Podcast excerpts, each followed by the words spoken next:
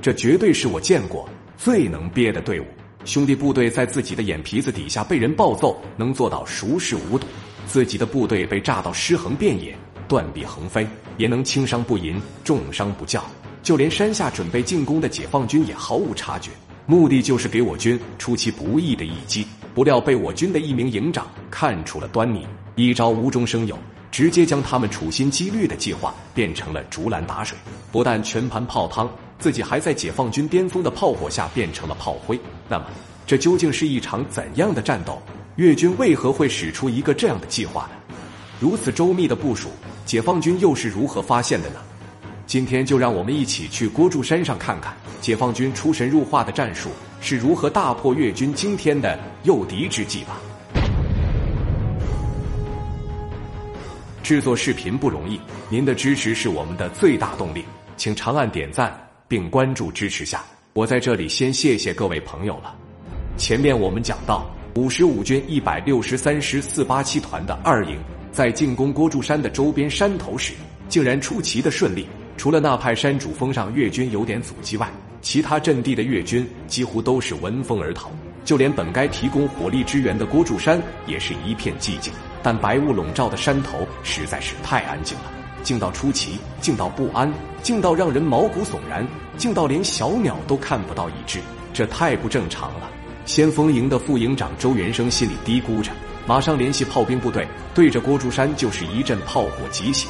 一时间，整个山头都被炮火笼罩，碗口粗的大树也应声而倒。炮火过后，整个山头都变成了白茫茫的一片。然而，意外的是，山头上竟然还是毫无动静，就连摸到山腰堑壕的工兵小分队也没发现越军的任何踪影。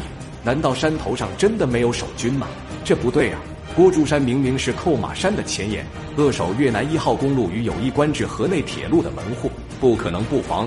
假如让连队贸然冲锋的话，如遇伏击就会出现重大伤亡。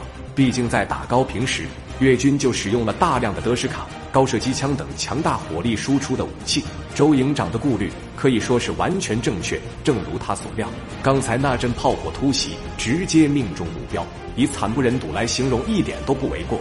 明火力点全暴露在炮火之下，火力点上的守军几乎炸成了炮灰，其惨状可想而知。就是到了如此的地步，他们还能做到一声不吭，就连山腰的工兵都听不到任何的声响，其忍耐程度实在是让人可怕。也许是功夫不负有心人，付出如此惨重的代价后，他们的计划终于成功了。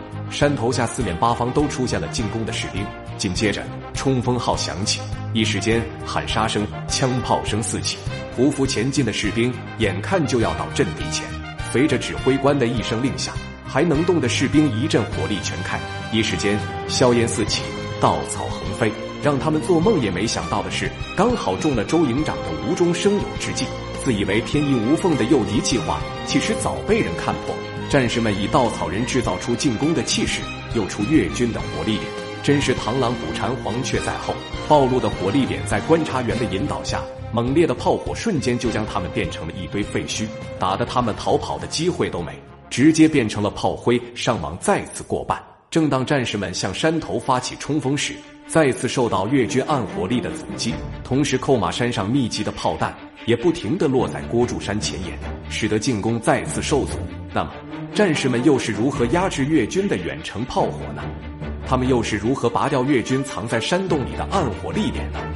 请看下集《郭柱山之战三：小群多路》。